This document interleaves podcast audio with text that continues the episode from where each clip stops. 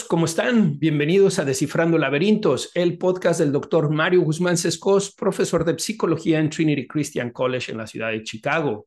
Como ustedes saben, Descifrando Laberintos es un espacio para reflexionar desde la psicología, la filosofía y la religión sobre los temas que nos afectan para que podamos vivir plenamente y afrontar la adversidad. En cada episodio buscamos descifrar un laberinto relacionado a la salud mental o al desarrollo humano y además recomiendo un libro, una película o un artículo que ayude a ampliar más el tema. El día de hoy tenemos el episodio número 42 y lo he titulado 10 consejos a mi hijo adolescente. Y es que quiero platicarles que recientemente mi hijo mayor, Juan Mario, entró a la preparatoria, al high school aquí en Estados Unidos, como le llaman. Y era su primer año de high school y pensé, ¿cómo puedo ayudarle a que tenga una experiencia social positiva? Así que tuvimos una plática en donde lo escuché, donde le compartí algunas ideas y después de esa plática decidí enviarle en un texto por WhatsApp 10 consejos para que los pudiera tener en su WhatsApp y constantemente pudiera leerlos.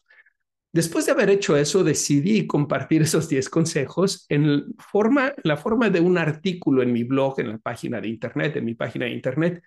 Y para mi sorpresa ha sido uno de los artículos más visitados que he tenido. Me parece que ha sido del agrado de muchas personas. La gente me mandaba mensajes privados y en las redes sociales diciéndome que les había gustado mucho y que pensaban aplicarlo no solamente con sus hijos, sino con ellos mismos lo cual, perdón, lo cual me dio mucho gusto saber que estaba siendo de ayuda.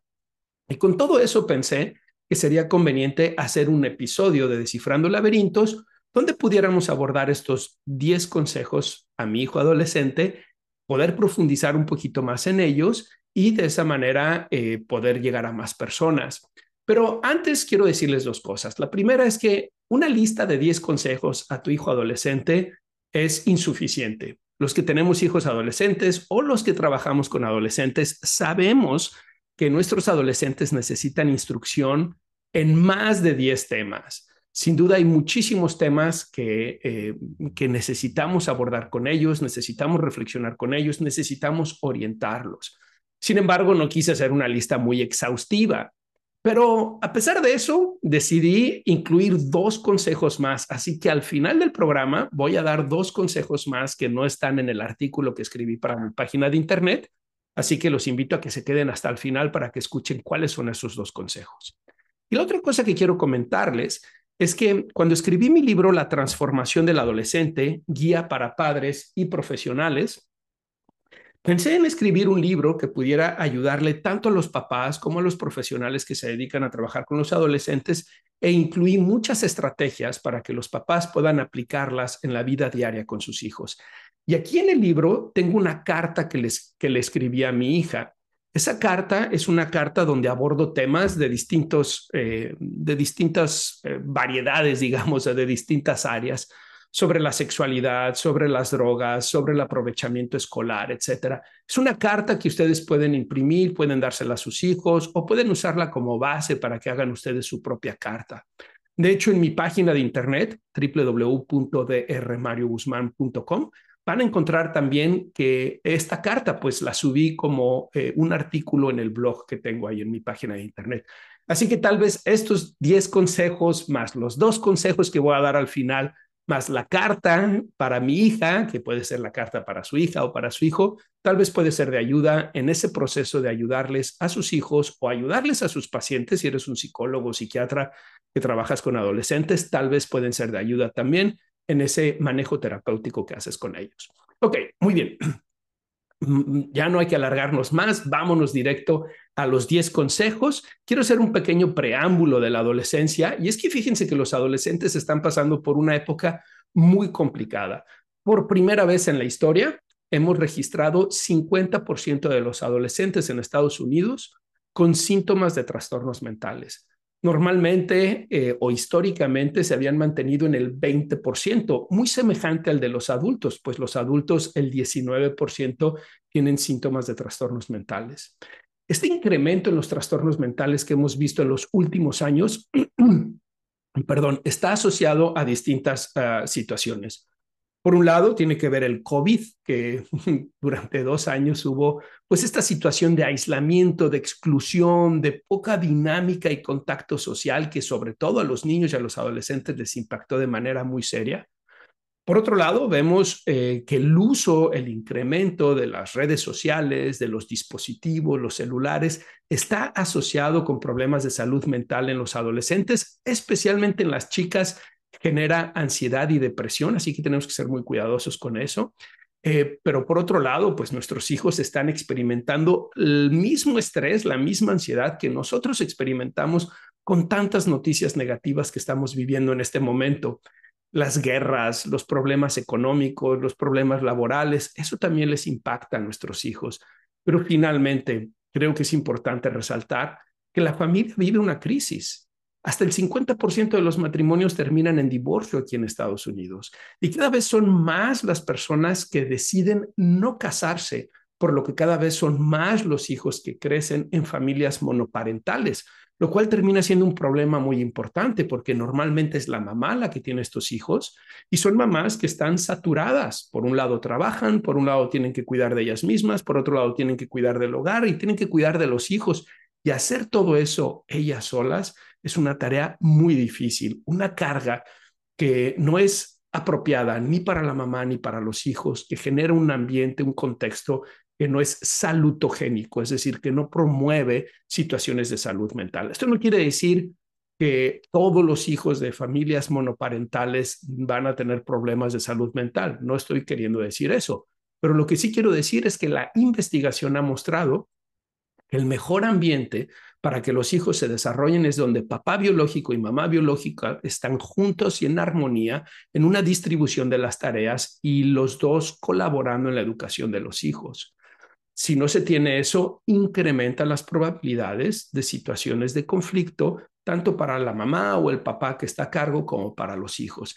Y eso está impactando también la salud mental de nuestros hijos. Entonces, el COVID, las redes sociales, eh, los problemas sociales, eh, políticos, económicos que estamos viviendo y la crisis de la familia está impactando seriamente el desarrollo y la salud mental de nuestros hijos. Y justo por eso es que necesitamos tener más atención en cómo les ayudamos a manejar esto, en cómo les ayudamos a que naveguen estas situaciones de tensión que están viviendo los adolescentes y de ahí la importancia que papá y mamá tengan una relación cercana, estrecha con sus hijos, donde haya apertura al diálogo y donde los papás tengan la disposición a escuchar a los hijos.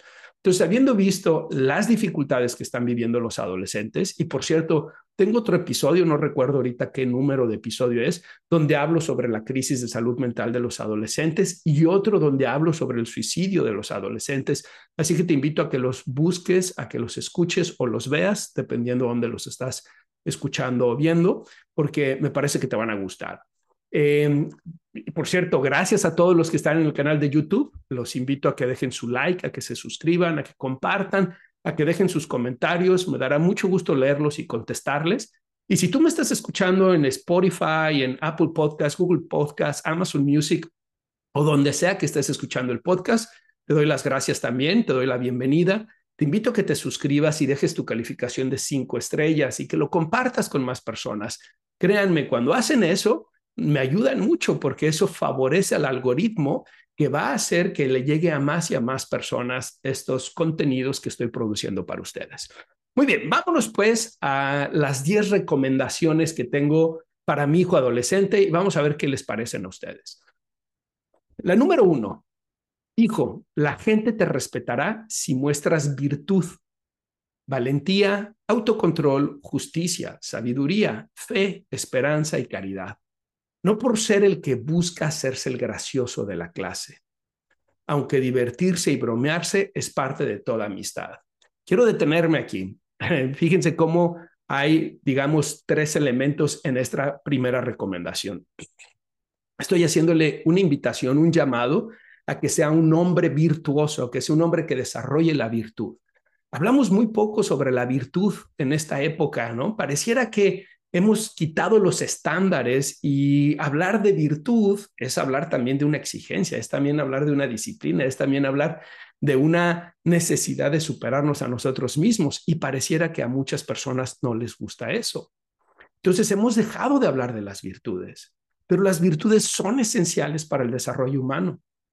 Los antiguos estoicos hablaban que la cultivación de las cuatro virtudes cardinales, valentía, autocontrol, justicia y sabiduría, eran el camino para desarrollar eudaimonia, o le pudiéramos llamar la auténtica felicidad, el sentido en la vida, una experiencia de plenitud en la vida, independiente de las circunstancias externas, porque los estoicos consideraban que la valentía, el autocontrol, la justicia y la sabiduría se puede aplicar en cualquier área de la vida, bajo cualquier circunstancia. ¿Eres pobre? Puedes ejercer la valentía, el autocontrol, la justicia y la sabiduría.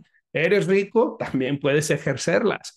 ¿Eres alguien con poder político? Sin duda necesitas ejercerlas. ¿Eres alguien que tiene un trabajo sencillo y humilde? También puedes aplicarlas.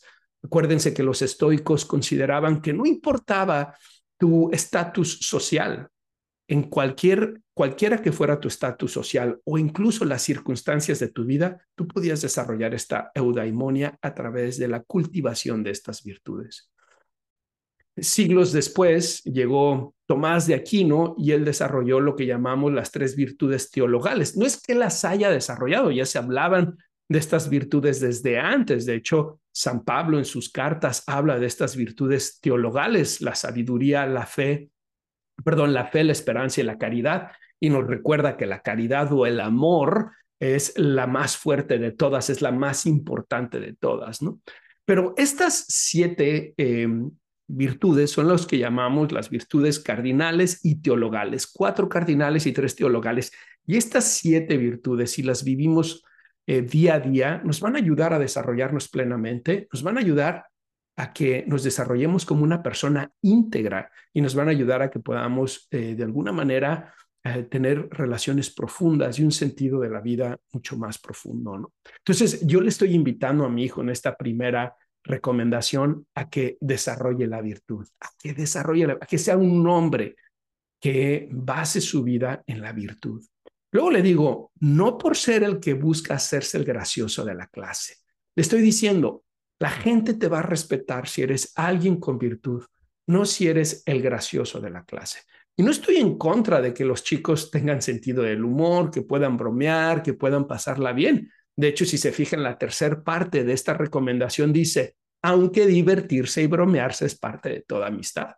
Necesitamos aprender a divertirnos y a bromear con los demás, Necesitamos cultivar un poco nuestro lado hedónico también y pasarla bien, pero siempre teniendo en cuenta que es la virtud lo que me va a hacer un hombre, una persona, una mujer que sea, em, digamos, admirable, que sea una persona plena, que sea una persona desarrollada de manera apropiada.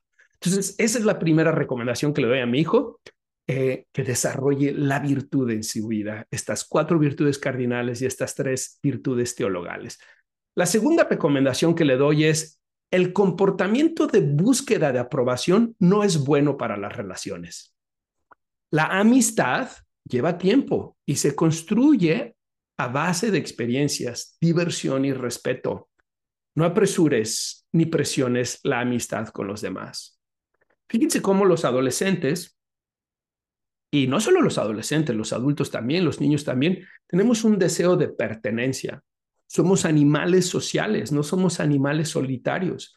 Y estar dentro del grupo nos da recursos para sobrevivir y para desarrollarnos. Si piensan en los primeros humanos que estaban en situaciones digamos, em, muy adversas, viviendo en la selva, viviendo en los bosques, era gracias al grupo, era gracias a la convivencia con los demás, a ser aceptado que tenía más probabilidades de supervivencia y más probabilidades también de apareamiento y por lo tanto de reproducirse y de esa manera contribuir a la especie y también eh, de, digamos, de pasar sus genes a la siguiente generación. Es decir, desde una perspectiva evolutiva, hace sentido que queramos encajar en el grupo, que queramos ser aceptados, bienvenidos, recibidos por los demás. Sin embargo, esa tendencia que tenemos, yo pienso que es una tendencia evolutiva, pero también pienso que es una tendencia de nuestra naturaleza, porque estoy convencido que nosotros hemos sido creados para relacionarnos. Lo vemos desde que somos bebés, ¿no? Eh, si ustedes piensan en una cebra, desde que nacen al día siguiente están caminando por ellas mismas y comiendo pasto. En cambio, los humanos somos totalmente dependientes de nuestra madre los primeros seis meses. Y después de esos seis meses, hasta el año número dos, estamos en una situación de mucha vulnerabilidad y todavía de dependencia de nuestra madre, de nuestro padre, etcétera. Y eso quiere decir que nosotros hemos sido creados para la relación, que hemos sido creados para formar vínculos. Entonces, evolutivamente, teológicamente, filosóficamente, psicológicamente, como lo quieran ver, la necesidad de conectar con otros es muy importante. Sin embargo, esa necesidad puede ser llevada o manejada de manera inapropiada con esto que le decía a mi hijo, con el, el comportamiento de búsqueda de aprobación. Cuando queremos que los demás nos aprueben y entonces entramos en una situación de complacencia, en una situación de autosacrificio, de subyugación, de hacer las cosas para que los demás me quieran, me valoren, me aprecien, porque de lo contrario no me van a querer valorar y apreciar. Y eso es una tendencia muy peligrosa, porque es como un barril sin fondo, ¿no? Podemos estar buscando agradar a la gente, pero inténtalo, es muy difícil. Cada persona es un mundo, cada persona tiene sus propias expectativas y tendríamos que decirlo, como le comento aquí a mi hijo, la verdadera amistad surge a través del tiempo de las experiencias, de la diversión y del respeto. No tenemos que apresurar esas relaciones. Es a través del tiempo y de ese tipo de convivencia en donde van surgiendo esos lazos.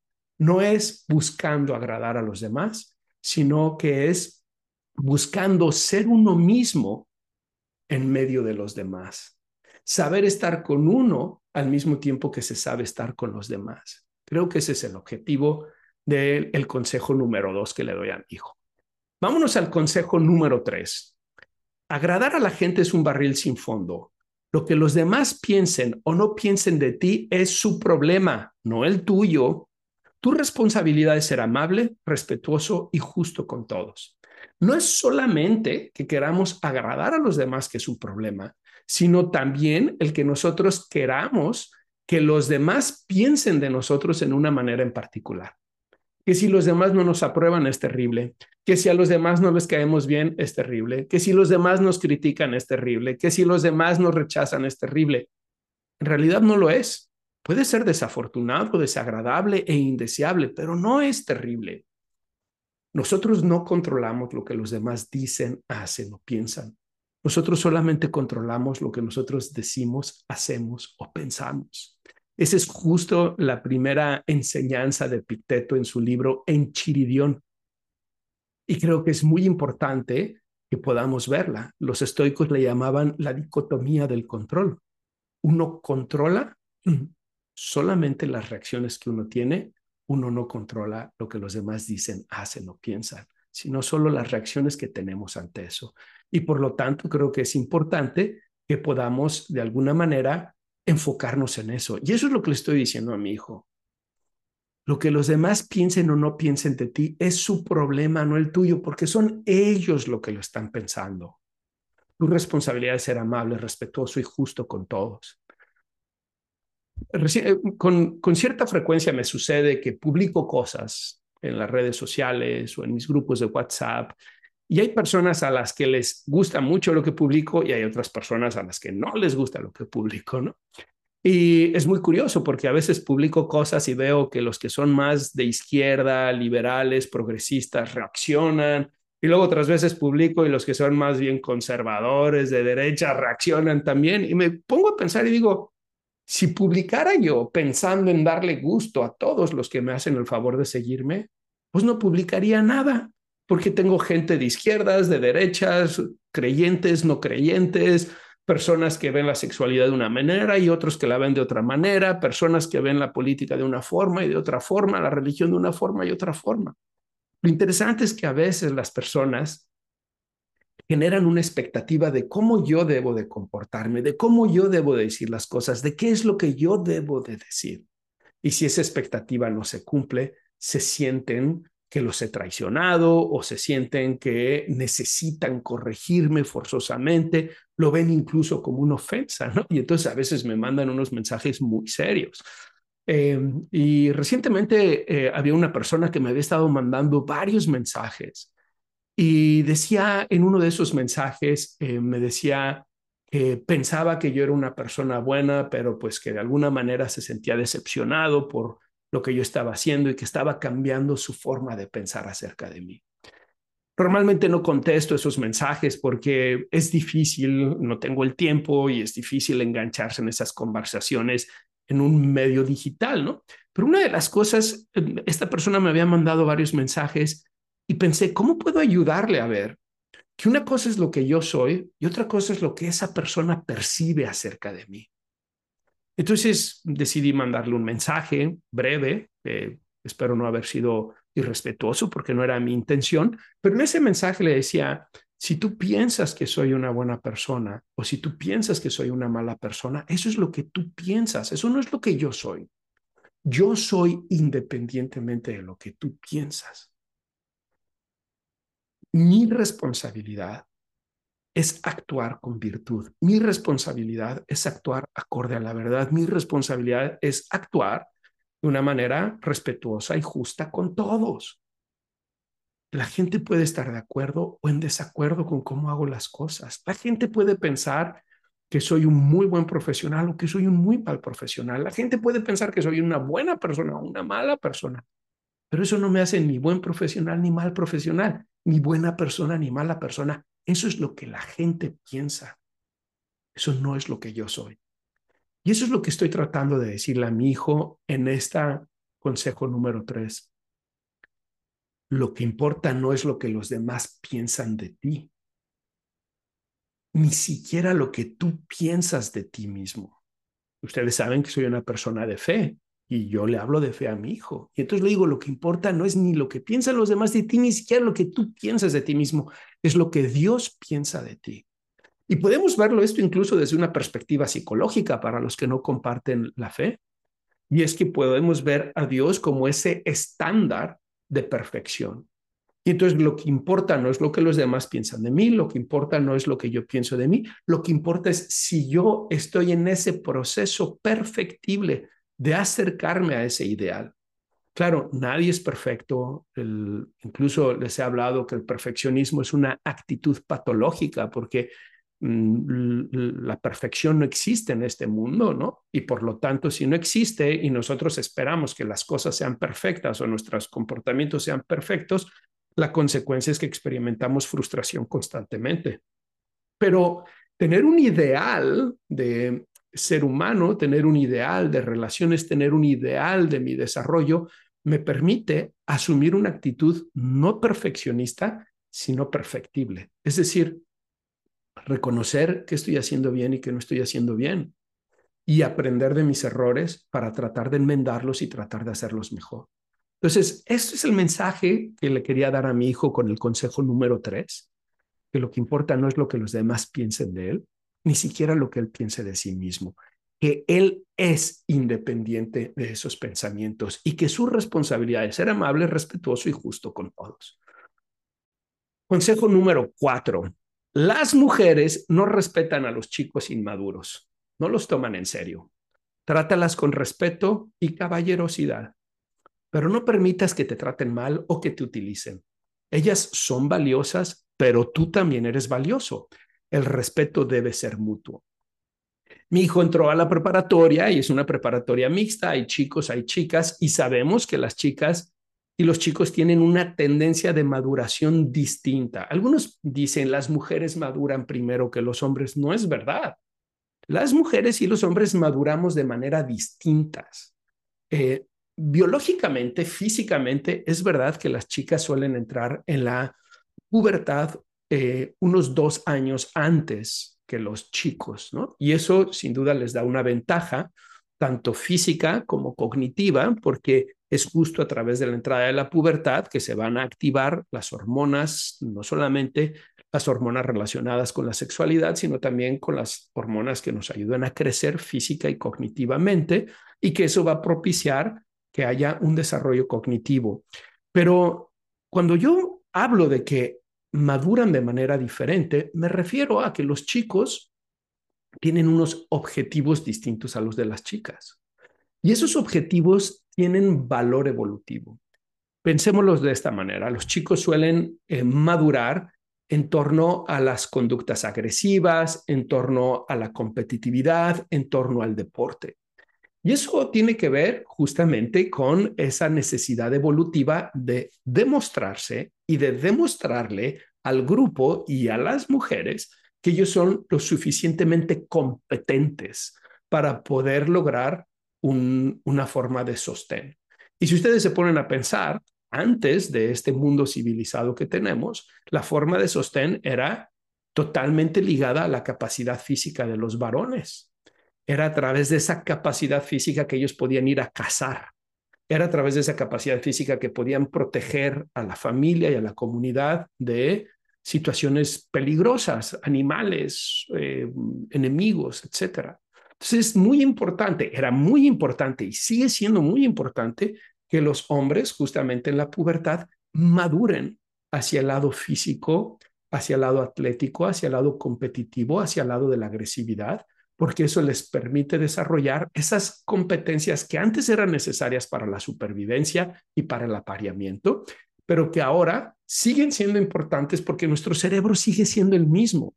A pesar de que nuestra sociedad ha evolucionado, nuestro cerebro no. Y por lo tanto, maduran de esa manera. Pero si se fijan, las mujeres maduran más en aspectos sociales porque también tiene valor evolutivo. Es a través de eh, la maduración social, a través de las conversaciones, a través de la conformación de vínculos, que eh, pudiéramos pensar que las primeras comunidades humanas fueron transmitiendo la cultura, fueron enseñando cómo preparar la carne, por ejemplo, que traían eh, los hombres después de la cacería, que fueron transmitiendo eh, información que era muy importante para la sobrevivencia de los hijos, de la familia, pero también de la comunidad.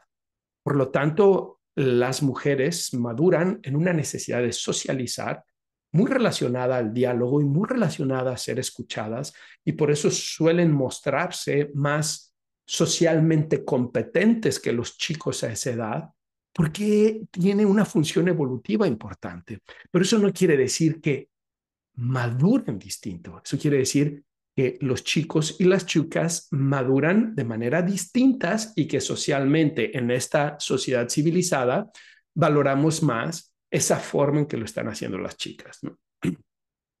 Pero bueno, como hay esas diferencias, cuando entras a la preparatoria va a ser notorio y los chicos buscando ser parte del grupo, buscando llamar la atención, pueden caer en comportamientos que las chicas pueden considerar inmaduros y no tomarlos en serio. Pero no solamente eso, además vivimos en una época en donde ha habido un mensaje mm, donde de alguna forma ha sido, em, digamos, em, ¿cuál es la palabra que estoy buscando? Eh, ha, sido un mensaje peyorativo hacia la masculinidad, hacia los hombres, hacia eh, los papás, ¿no? Hacia lo que tiene que ver con el hombre, la masculinidad. Eh, y ustedes lo han escuchado, ¿no? Este mensaje de que la culpa es el patriarcado, la culpa son los hombres, los hombres son los violentos, etcétera. Y eso ha generado que hay una sociedad que se siente cómoda con expresiones de falta de respeto hacia las figuras masculinas, pero se siente muy incómoda con expresiones de falta de respeto hacia las figuras femeninas. Por lo tanto, vemos en la televisión, en los programas televisivos, en las películas, en los anuncios, que una mujer puede golpearle a un hombre o una mujer puede insultar a un hombre y lo vemos como muy gracioso. O incluso vemos ah, que ahora que tenemos tantos problemas bélicos, ¿no? esperamos que sean los hombres los que van a la guerra y de alguna manera no lo vemos tan grave. Y cuando reportan las noticias dicen miles de muertos, entre ellos tantas mujeres y tantos niños. O por ejemplo, el tema de los asesinatos, ¿no? Que se ha desarrollado esta palabra de feminicidio. Entonces dicen, eh, México, país número uno o dos, no sé cuál sea en este momento, de feminicidios. Y es una tragedia, pero al mismo tiempo el 90% de los asesinatos son de varones, ¿no? Entonces, no sé si se fijan lo que les estoy diciendo. Hay un mensaje en donde no se valora la dignidad e incluso la vida del hombre de la misma manera que se hace el de la mujer. Y eso da paso a que muchas veces el maltrato eh, no se vea como algo malo si va de la mujer hacia el hombre. Les voy a dar un ejemplo muy claro. Recientemente una maestra abusó sexualmente de un alumno de 12, 13 años y a la maestra eh, le dieron solamente tres meses de cárcel. Eh, si eso fuera, me parece que fue eso, puede estar equivocado, pero fue una cosa sorprendente. No sé si fueron tres meses o, o, o si ni siquiera pisó la cárcel. Eso nunca lo veríamos del lado opuesto, ¿no? Que un maestro abusara sexualmente de una niña de 12 o 13 años va a pasar el resto de su vida en la cárcel, ¿no? Entonces, estos mensajes se pueden repetir también en la interacción de los adolescentes y es muy importante para mí, papá de un hijo varón, decirle, tú eres igualmente de, eh, eh, de valioso que las mujeres y tú necesitas respetar a las mujeres y tú necesitas tratarlas bien, pero tú también necesitas ser respetado y ser tratado apropiadamente. Por eso le digo, sé un caballero, pero no permitas maltrato. Ya sé, algunas personas me han criticado por promover la caballerosidad. Hice una publicación donde decía que el mejor estado de la mujer era ser una dama y el mejor estado del hombre era ser un caballero, ¿no? Que todo lo demás no duraba, algo así, no, no recuerdo ahora cómo eh, diseñé mis palabras en esa publicación, pero algunas personas dijeron, ¿cómo es posible? Estereotipos del pasado. Lo siento, lo creo firmemente. Creo que una mujer, la mejor versión de una mujer, es lo que decía, es cuando ella se asume como alguien que tiene una dignidad inherente y propia y que por lo tanto tiene que cuidar de esa dignidad en la forma en cómo se viste, en la forma en cómo se comunica, en la forma en cómo se comporta. Y lo mismo en el hombre, que asume que tiene una dignidad inherente y que por lo tanto tiene que portarla con orgullo a través de la forma en cómo se comunica, se relaciona, se expresa, se conduce en la vida. Y por eso me parece que la cultura de la dama y el caballero, la cultura en donde el hombre reconoce esa dignidad en la mujer y la mujer reconoce esa dignidad en el hombre, es tan valiosa y tan importante. Eso no quiere decir eh, que uno sea más que el otro o que no puedan tener las mismas oportunidades o capacidades. No, estoy hablando justamente de lo contrario. Quiere decir que reconocemos la valía del otro y la valía de uno mismo y que por lo tanto la aportamos eh, apropiadamente. Pero bueno, vámonos al consejo número cinco, porque si no me voy a tardar mucho, ya ven cómo me gusta aquí alargarme con las reflexiones. Tu actitud refleja tu carácter. Para tener éxito en los deportes y en los estudios es necesario no rendirse, aceptar los desafíos, perseverar y hacer un esfuerzo extra en todo. Cuando yo era adolescente, seguía la ley del mínimo esfuerzo, ¿no? Si me cuesta trabajo, si me cuesta exigencia, mejor lo pospongo, ¿no? Y me parece que es algo común en la mayoría de los adolescentes, pero ahora que estoy en la, eh, eh, edad adulta media, me doy cuenta de que el tiempo pasa tan rápido y que si no lo aprovechamos de manera apropiada, no vamos a lograr los objetivos que tenemos y que la única forma de lograrlo es a través de la disciplina, es a través del carácter, es a través de echarte para adelante y esforzarte e incluso asumir las dificultades hasta cierto punto con alegría como parte del reto, ¿no? Me hubiera encantado tener la, el vigor que tenía en la adolescencia y la juventud con esta disposición mental que ahora tengo en la vida adulta, porque pienso si hubiera tenido esas dos cosas al mismo tiempo, hubiera sido eh, muy interesante, muy valioso, ¿no? Y eso es lo que quiero promover en mi hijo, eso es lo que los invito a que ustedes promuevan en sus hijos o en sus pacientes, que se den cuenta que tu actitud refleja tu carácter. Para tener éxito en los deportes y en los estudios es necesario no rendirse, aceptar los desafíos, perseverar y hacer un esfuerzo extra en todo. Vámonos a la número seis. Si cometes errores, aprende de ellos, discúlpate y sigue adelante. Pero no te disculpes demasiado, una vez es suficiente. Yo veo dos tipos de personas. los que nunca se disculpan, no reconocen sus errores, bueno, no nunca, pero la mayoría de las veces no se disculpan, no reconocen sus errores, culpan a los demás y aquellos que se disculpan demasiado, aquellos que eh, se avergüenzan demasiado, aquellos que no aceptan que cometieron un error y que está bien, que todos cometemos errores y por lo tanto tienen que disculparse constantemente porque si no las otras personas van a dejar de quererlos. Lo que le digo a mi hijo es lo contrario. Reconoce tus errores, aprende de ellos, discúlpate y sigue adelante, que todos nos vamos a equivocar. No te quedes estancado en tus errores, aprende de ellos, pero reconócelos. Y si tu error hirió a alguien, ve y valida eso que hiciste con la otra persona. Lamento mucho haberte hecho sentir así. No era mi intención que esto sucediera seré más cauteloso la próxima vez. Puedo hacer algo para reparar el daño que hice, pero una vez que lo has hecho, sigue adelante, no te quedes estancado en el error. Número siete, no hagas bromas sobre las mamás o familiares de otras personas. Puede que no lo hagas con mala intención, pero difícilmente lo tomarán bien los demás. Cuando era un psicólogo joven, trabajaba en el Centro Tutelar para Menores de la ciudad de Guadalajara. Ahí hice mis prácticas y me llama mucho la atención ver a los chicos, que los chicos, pues eran chicos muy rudos, ¿no? Chicos que habían cometido crímenes que eran violentos, que venían de ambientes muy complejos, y entre ellos jugaban, eh, hacían sus actividades muchas veces de manera ruda, eh, molestándose, echándose carrilla dura, pero la mayoría sabía aguantarlo. Pero cuando se metían con la mamá, era impresionante ver la respuesta de esos chicos. Me sorprendía cómo reaccionaban. Con mi mamá no te metas, iban y se golpeaban. Y pienso cómo nosotros podemos decir bromas sobre alguien, algún familiar, etcétera, de, de un amigo, pero no sabemos cómo la otra persona lo va a tomar. Por eso creo que es importante ser respetuosos y tal vez no caer en ese tipo de bromas. Nuevamente, es necesario que los chicos bromeen, pero hay que ser cautos. Número ocho, no digas chistes que parezcan racistas. Es fácil que la gente los saque de contexto, especialmente si los dices en un chat o en una red social. La gente puede pensar que discriminas injustamente a los demás. A ver, antes de venir a Estados Unidos, el tema del racismo no era un tema eh, importante en el sentido conceptual de la palabra para mí, porque en México creo que eh, existe más un tema de clases que de racismo por sí mismo. Es decir, es una sociedad clasista, ¿no?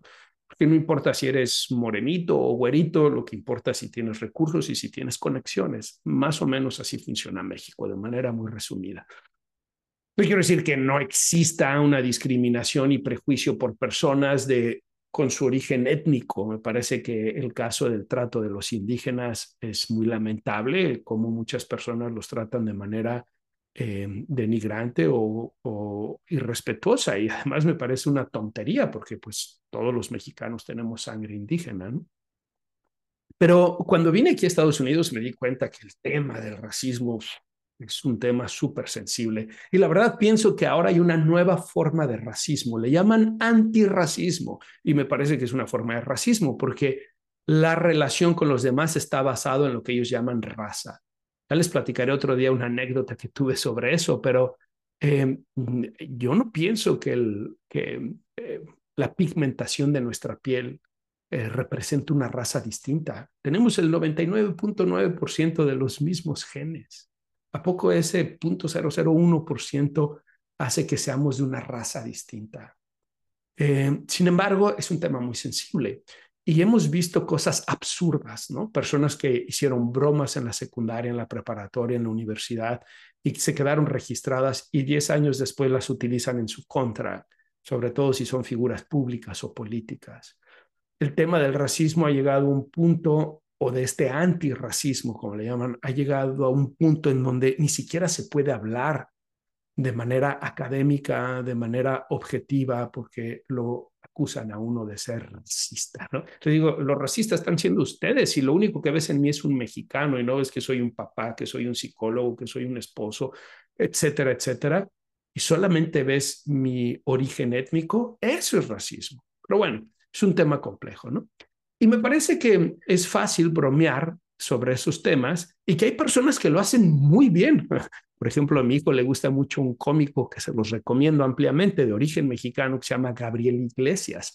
Y él hace unos chistes extraordinarios sobre mexicanos, sobre afroamericanos, sobre blancos, sobre hindús, a todos los agarra y uno los escucha y uno se ríe porque uno sabe que lo está, está exponiendo algo, está evidenciando algo que la mayoría no nos atrevemos a decir, pero lo hace de una manera que resulta graciosa, cómica y no hiriente. Y para eso se necesita tener un don, ¿no? Entonces mi hijo había compartido algunos chistes que pudieran ser interpretados de esa naturaleza racistas y entonces por eso le di esta recomendación diciéndole, yo sé que no lo eres, yo sé que esa no es tu intención, pero no todos somos Gabriel Iglesias para poder decirlos y hacerlos de una manera que sean eh, cómica, agradable y que no sean eh, hirientes.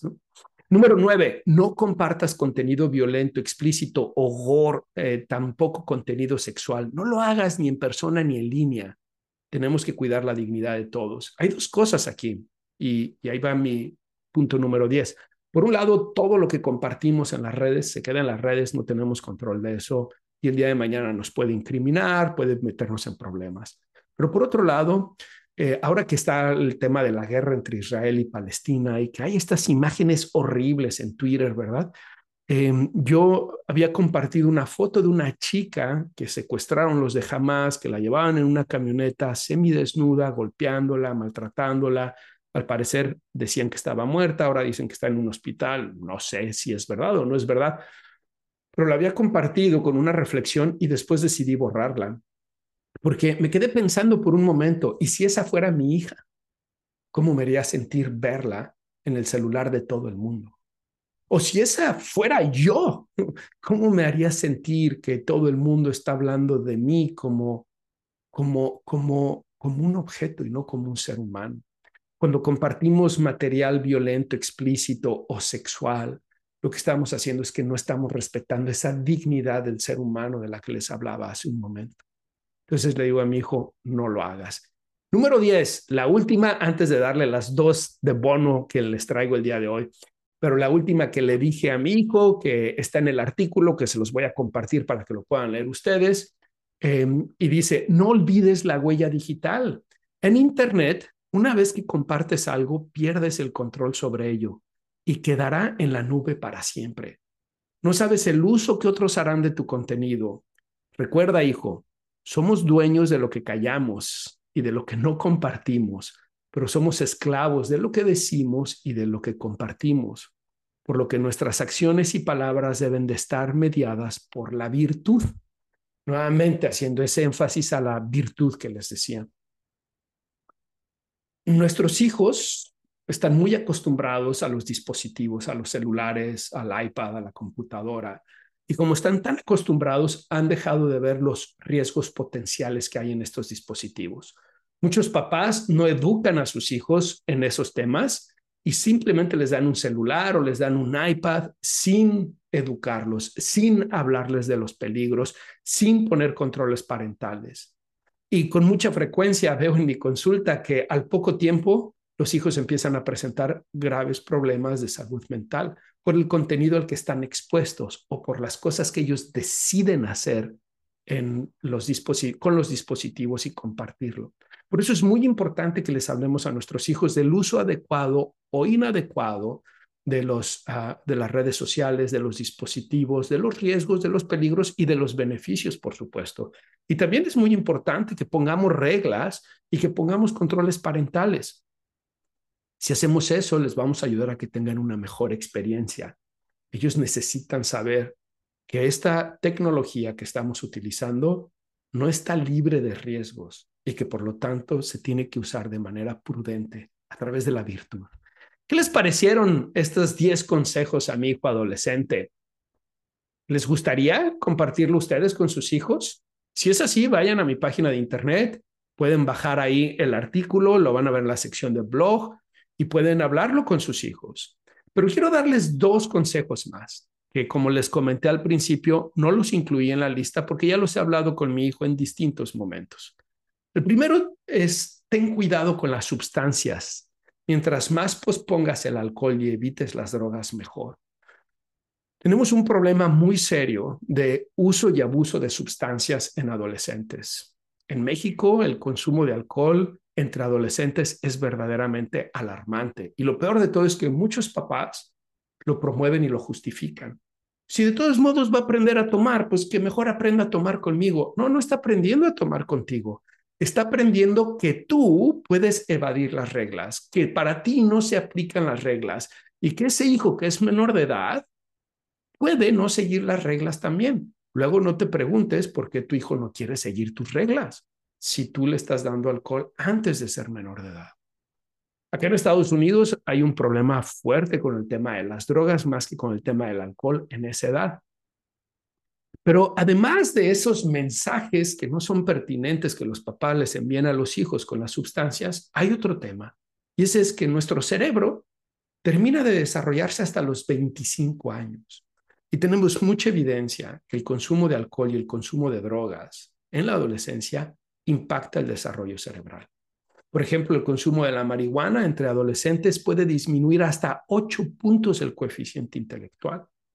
Además, entre el alcohol, la marihuana y otras drogas, se incrementa la probabilidad de desarrollar depresión, ansiedad, de desarrollar trastornos psicóticos y de desarrollar problemas cognitivos a largo plazo, como es el incremento de eh, lo que llamamos las demencias, ¿no? De distintos ámbitos hay distintas formas de demencias. Por lo tanto, creo que es muy importante que les ayudemos a nuestros hijos a posponer lo más que puedan las sustancias. Y la última recomendación, la número 12, mantente lejos de la pornografía. Alterará la forma en que ves a las mujeres, la sexualidad y se puede convertir en una obsesión. Cada vez atiendo más personas que tienen problemas de adicción con la pornografía. Eh, tal vez algunos de ustedes no lo sabían, pero incluso hay una categoría de trastornos que se llaman trastornos sexuales inducidos por pornografía. Hay personas que tienen problemas de erección, hay personas que tienen problemas em, de eyaculación, hay personas que tienen problemas para experimentar el orgasmo inducidos por el consumo de la pornografía. Y cada vez tenemos más investigación que señala cómo la pornografía altera el circuito dopaminérgico. Es el circuito que está asociado con la experiencia de recompensa y placer en nuestro cerebro. Es el mismo circuito que se activa en las adicciones a las sustancias. Ahí en mi blog van a ver que tengo un artículo sobre eso también y donde señalo la investigación que se ha hecho acerca del tema. Pero además de esa tendencia adictiva que tiene la pornografía, también altera la forma en cómo los hombres vemos a las mujeres. Antes de la tecnología que hoy tenemos, un hombre no tenía la posibilidad de ver tantas mujeres en toda su vida desnudas o en conductas sexuales como hoy puede hacerlo en tan solo 10 minutos o 20 minutos o media hora. Porque ahora uno puede ir a uno de estos sitios pornográficos y ver un video y ver otro video y ver otro video y ver otro video de mujeres y hombres en actos sexuales, desnudos, participando en este tipo de comportamiento. Y lo que está sucediendo es que nosotros pensamos es una pantalla, es entretenimiento, pero nuestro cerebro no lo experimenta así.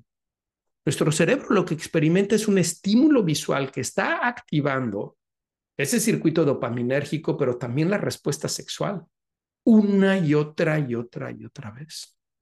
Entonces lo que termina sucediendo es que degradamos tanto el encuentro sexual como el cuerpo femenino, como el cuerpo de la mujer, porque lo vemos como un objeto de activación. No lo vemos como un ser humano que merece la dignidad, el respeto y el amor. ¿no? Entonces lo vemos como un objeto de activación del placer y de la respuesta sexual. Y las personas que además ven pornografía y después se manipulan, ¿no? se masturban, etcétera, son personas que además incrementan el riesgo de esa conducta adictiva que les decía y de esos trastornos sexuales inducidos por pornografía. Entonces, esa es la última recomendación. Mantente lejos de la pornografía. Alterará la forma en que ves a las mujeres y la sexualidad y se puede convertir en una obsesión. Vamos a hacer un resumen de las 12 recomendaciones, de los 12 consejos, ¿no? Los primeros 10 dijimos, uno, desarrolla una vida virtuosa. La número dos, no busques eh, la aprobación de los demás, ¿no? Eh, las amistades se desarrollan a través del tiempo, del respeto y de la diversión. Número tres, no busques agradar a los demás, es un barril sin fondo, lo que los demás piensen es problema de ellos, lo que es problema tuyo es cómo te comportas tú, ser amable, respetuoso y justo con todos. Cuatro, las mujeres no respetan a los chicos inmaduros, no los toman en serio, trátalas con respeto y caballerosidad pero no permitas que te traten mal, pues tú también eh, eres valioso y tú también mereces ese respeto. La cinco, tu actitud refleja el carácter, ¿no? No te des por vencido. Seis, si cometes errores, aprende de ellos, discúlpate y sigue adelante. Siete, no hagas bromas sobre las mamás o familiares de otras personas. Ocho, cuidado con los chistes racistas, se pueden salir de contexto y te puedes meter en problemas. Nueve, no compartas contenido violento, explícito o gore, ni contenido sexual en las redes o en el, Internet, en los medios, dispositivos. Diez, no te olvides de la huella digital. Todo lo que dices, haces y compartes se va a quedar ahí. Y somos dueños de lo que callamos y no compartimos y esclavos de lo que decimos y compartimos. Y la once, cuidado con las sustancias, posponlas lo más que puedas. Y las doce, mantente lejos de la pornografía. ¿Qué opinan de estas 10 más 2 consejos que le he dado a mi hijo? Eh, ¿Qué les parecen ustedes? ¿Quitarían alguno? ¿Añadirían alguno?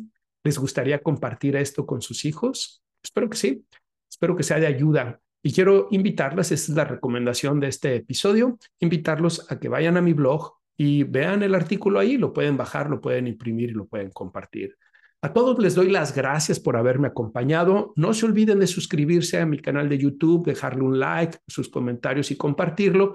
O si lo estás escuchando en alguna plataforma de podcast, muchas gracias. Me da mucho gusto que lo estés haciendo. Deja tu calificación de cinco estrellas y compártelo con más personas, ¿ok? Un fuerte abrazo a todos, que estén muy bien y hasta siempre.